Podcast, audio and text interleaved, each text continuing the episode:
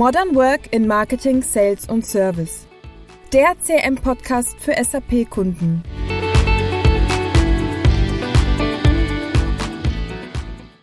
Herzlich willkommen zu einer neuen Podcast-Folge. Wir möchten heute über die CM-Strategie sprechen und ja, was bedeutet CRM-Strategie und wie sieht eine gute CRM-Strategie aus?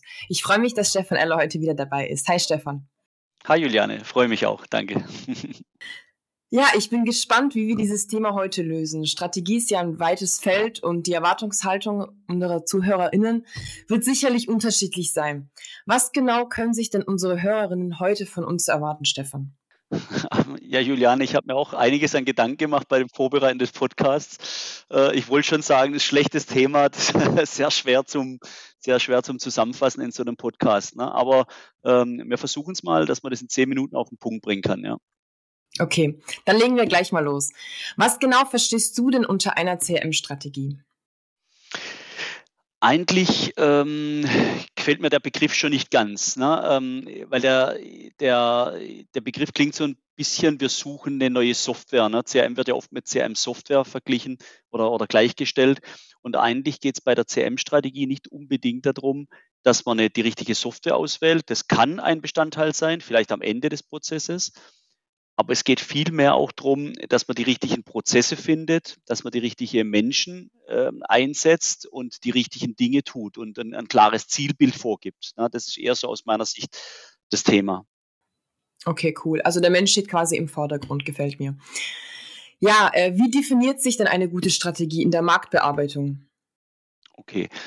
Also Strategie, wenn man an CM-Strategie denkt oder Vertriebs-, Marktbearbeitungsstrategie, dann ist erstmal wichtig, dass wir eine Gesamtstrategie im Unternehmen haben, also eine Business-Strategie, aus der wir dann die Marketing- und die Vertriebsstrategie ableiten können. Das Gleiche gilt natürlich auch für den Service oder für den Kundendienst, auch für, für eine Online-Strategie, für eine neue Markteingangsstrategie. Es muss erstmal von oben klar sein, wo es hingehen soll. Mhm. Das heißt, äh, welche Absatzwege, welche Kundensegmente, welche Produktsparten, welche Verkaufsregionen. Man muss genau wissen, A, was man heute tut und B, wo man hin möchte. Ja, und dazu benötigt man ähm, vor Strategiefestlegung, sage ich immer, braucht ein gutes Reporting. Ja, also das heißt, ich muss ja meine Ist-Zahlen kennen über die bestehenden Absatzwege, Regionen, Sparten und dergleichen. Und ich muss wissen, wo habe ich Planabweichungen, ne, wo habe ich Vorjahresvergleichsabweichungen und wo möchte ich denn hin ähm, von meinen KPIs. Ne? Und äh, so gestaltet sich dann mein Portfolio, meine Absatzwege, meine Regionen und dergleichen. Also das ist ein wichtiges äh, Thema, wo man ja vorab tun muss. Und dann als zweites, was ich ansprechen möchte, hat man eine Sekunde. Als zweites, was ich ansprechen möchte, ist dann die, die Kommunikation und auch die Sichtbarkeit. Ne? Das mhm. heißt, ähm, wir müssen auch verstehen, A, wie wir das intern sehen, aber auch wie unsere Kunden und Interessenten unsere Strategie wahrnehmen. Ja, also das ist auch eben auch wichtig. Sehen die unser Portfolio wie wir, sehen die den Nutzen, äh, sehen die die Mehrwerte? Ähm, an, ansonsten stimmt es ja auch vielleicht an unserem Image nicht oder unserem Markenbild nicht. Ne? Also das ist ja auch wichtige Pfeiler einer äh, Business-Strategie, dass man sich über sein Markenbild Gedanken macht, ähm, um diesen externen Blick auch äh, mit reinzubekommen. Also das ist ein ganz wichtiges Element. Und das, das Dritte, was ich gerne ansprechen möchte, würde, wäre, dass man auch die Mitarbeiter einbindet. Das heißt, das sind ja diejenigen, die die Speerspitze der Kommunikation zum Kunde, zum Interessenten hin sind. Die müssen dann auch, wenn wir so eine Strategie haben, gut äh, über die Ziele und auch über den Weg, wie wir da hinkommen wollen, Bescheid wissen, weil die kommunizieren es ja wieder raus ähm, an den Kunden, an den Markt. Das heißt, wir brauchen ähm, auch eine gute Führungskultur. Ne? Also Strategie hat auch sehr viel damit zu tun, wie führe ich mein Unternehmen, ähm, wie gebe ich das an die äh, Teamleiter, an die Bereichsleiter weiter? Was gebe ich da an Kommunikation auch frei? Ähm, wie offen bin ich mit meiner Kommunikation? Also das sind alles Dinge, die, die zur Business Strategy eigentlich aus meiner Sicht dazugehören. Und dann kommen wir mal wirklich an, an das Thema Prozesse, also an das Kernstück. Wenn wir wissen, wo wir hinwollen, dann kann ich ja überlegen, Entschuldigung, Frosch im Hals, ähm, wie ich meine Prozesse optimieren kann ne, und auch ähm, ja. über welche Vertriebskanäle ich agieren möchte. Ne. Und oftmals gibt es dann Unternehmen dann so Reichsbedenkenträger, ne? das war schon immer so, das funktioniert, das machen wir weiter. Es gibt aber, ja. ähm, aber auch Menschen, die so einem Wandel offen gegenüberstehen, das Thema Change Management, wo wir auch schon mal einen Podcast hatten. Genau, ja. Kommt da sehr stark rein. Das heißt, es ist wichtig, dass wir diese Prozesse regelmäßig auf den Prüfstand stellen, überlegen, ähm, haben wir die richtigen Produkte für die richtige Zielgruppe mit der richtigen Kommunikation am Markt. Und ähm, um das auch zu tracken, braucht man ein Zielsystem. Das wäre so der fünfte Punkt, den ich einwerfen will. Na, ähm, es bringt ja nichts, wenn wir sagen, okay, das ist das Ziel, das ist der Weg ähm, und keiner weiß, ob wir gerade bei einem Kilometer oder bei Kilometer fünf von zehn stehen. Ja, das heißt, wir brauchen auch ein Zielsystem ähm, für die Teams, für die einzelnen Mitarbeiter. Ich bin ein großer Freund von teamorientierten Zielen, ja, dass man sich gegenseitig hilft und als Team gemeinsam Erfolge feiert und nicht das Individuum. Ja, cool. Aber es gibt eben auch äh, mitarbeiterorientierte Ziele wie Umsatz, äh, Auftragseingangsthematiken, Deckungsbeitragsthematiken. Aber wichtig ist, dass man die richtigen Messgrößen definiert und die dann auch tracken kann, ne? ähm, um dann auch wirklich mit Einzelnen immer wieder über diese strategischen Überlegungen, das merke ich auch bei uns im Unternehmen, es reicht nicht einmal im Jahr Strategie auszurufen, ja, sondern man muss regelmäßig äh, sich das auch wieder in den Sinn bringen, auf die Tapete bringen und, und, und auch zeigen, wo stehen wir, was müssen wir noch tun, um auf dem Weg unterwegs zu sein. Jetzt habe ich viel. Ich glaube, der letzte Punkt ähm, wäre es noch, jetzt kommen wir so ein bisschen in Systeme. Ähm, ich nenne es mal Einrichtung eines guten Datenmanagementsystems oder Englisch Data Management. Viele sprechen ja auch von Customer Data Plattform und so weiter. Es geht aber nicht nur um die Kundendaten, es geht auch um die 360-Grad-Sicht rund um den Kunde herum. Äh, denn ich brauche für eine gute Besuchsvorbereitung, für eine Besuchsnachbereitung, brauche ich Informationen ne, in einer, und jetzt kommen wir zur Software, äh, einer CRM-Lösung. Ähm, das heißt, wir müssen Datenmanagement und CRM-Prozesse zusammenbringen mit unserer Strategie. Ne, das heißt zum Beispiel, dass Marketing, Vertrieb und Service in einer Lösung arbeiten, dass die CRM-Informationen mit dem ERP sehr synchron sind, am besten in einer Datenbank, ne, dass eine einfache Benutzerführung ist. Ne. Das sind alles Kleinigkeiten, die dann zur Umsetzung dieser Strategie relevant sind, aber auch sehr wichtig sind. Ja, wow, das sind auf jeden Fall ziemlich viele Themen, die betrachtet werden müssen, definitiv. Absolut. Äh, ja, gibt Absolut. es irgendwie weitere Tricks und Tipps, wie man da auf den richtigen Weg kommt?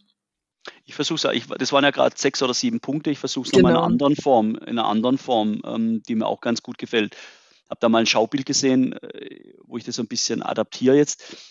Ähm, das erste, was ich mal überlegen muss, um eine Strategie zu definieren, wen möchte ich erreichen?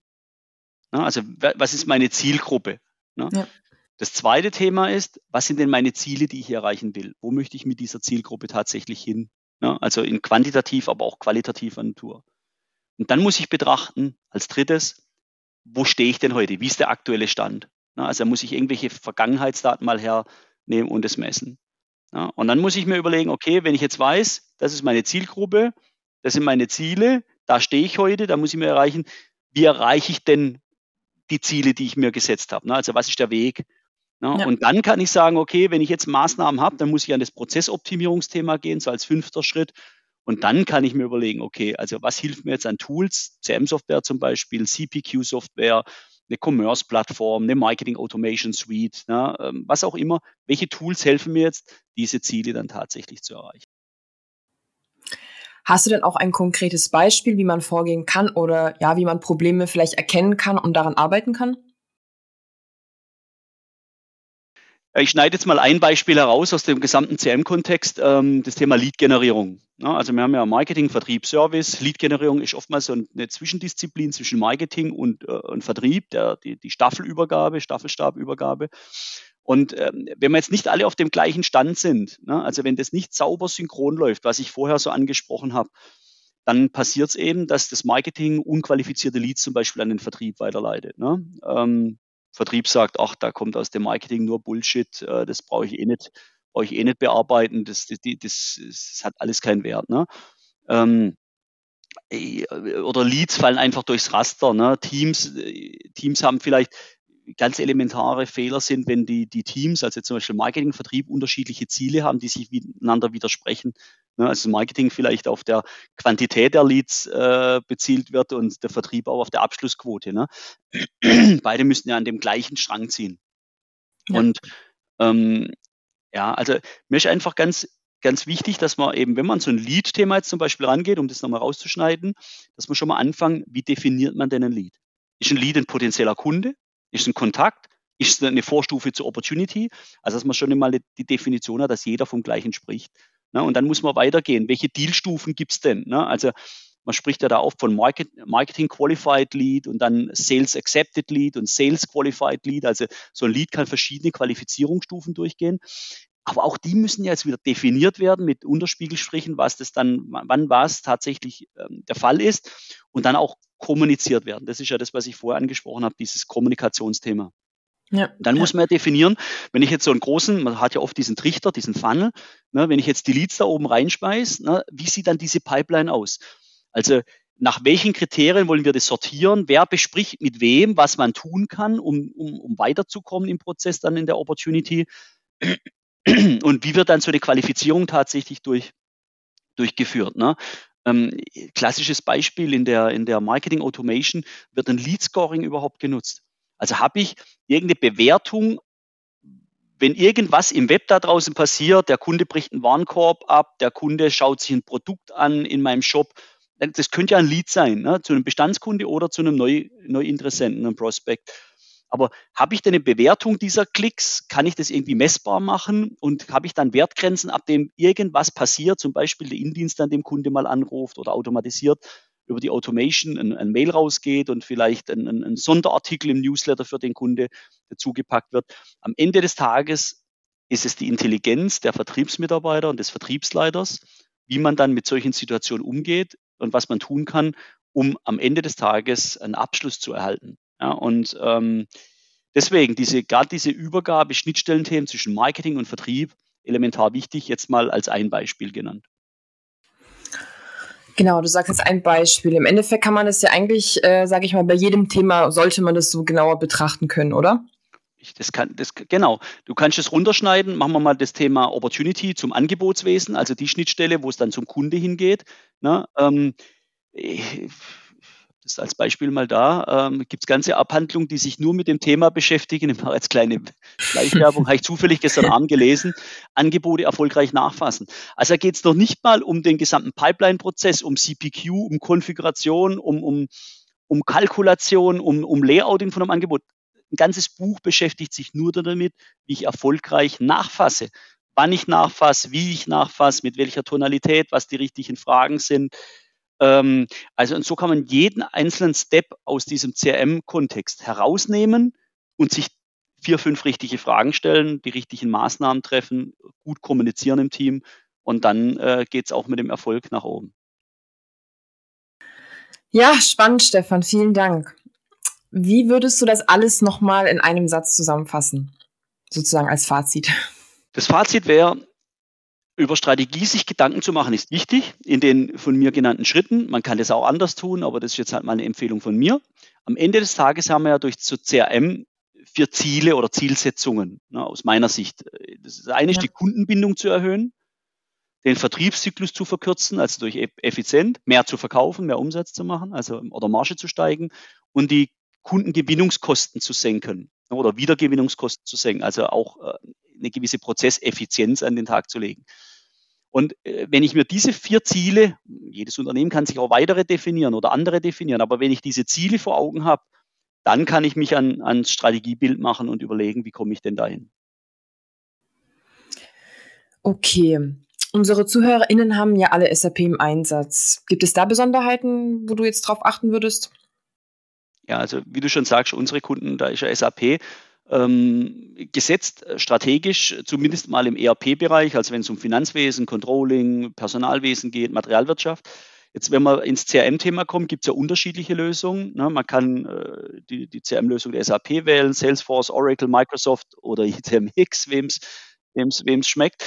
Ähm, alle Lösungen bilden Prozesse mehr oder weniger ähnlich ab, muss man ganz klar sagen. Ne? Also es gibt in jeder Lösung einen Kunden, einen Interessenten, ein Lead, eine Opportunity, ein Angebot und dergleichen.